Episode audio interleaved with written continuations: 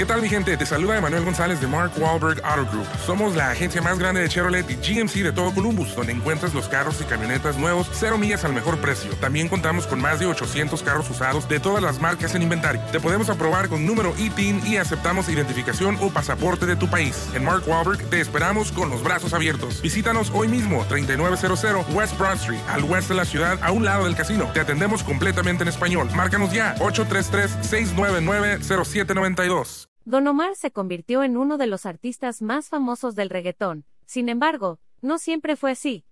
El cantante confesó que antes de todo, tuvo un oscuro pasado que le ayudó a sobrevivir.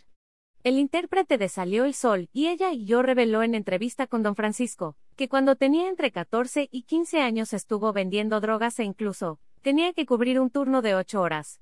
Yo vivía de vender drogas.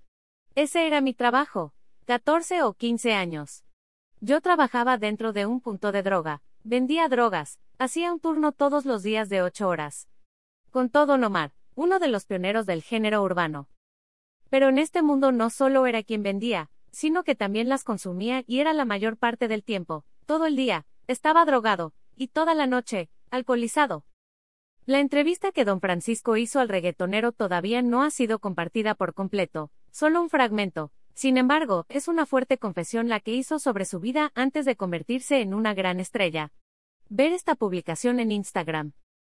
Una publicación compartida de Don Francisco, arroba Don Francisco. Don Omar estuvo a punto de perder la vida en 2018. Durante una entrevista para el programa Se dice de mí, el reguetero contó que a los 16 años dejó de robar al ver de cerca la muerte. Narró que a los 16 años, durante un atentado, Dos de sus amigos perdieron la vida a punta de disparos y él fue el único sobreviviente, lo que le hizo reflexionar y decidió regresar a su hogar, que abandonó cuando apenas tenía 14 años. Yo era un niño, no vivía en mi casa, mi mamá no sabía lo que estaba pasando, y me fui a la iglesia. Tenía mucho miedo, temía por mi vida, pensaba que iba a terminar muerto también. Encontré un momento en el que me hallé a mí mismo, así como la realidad del amor de mi familia.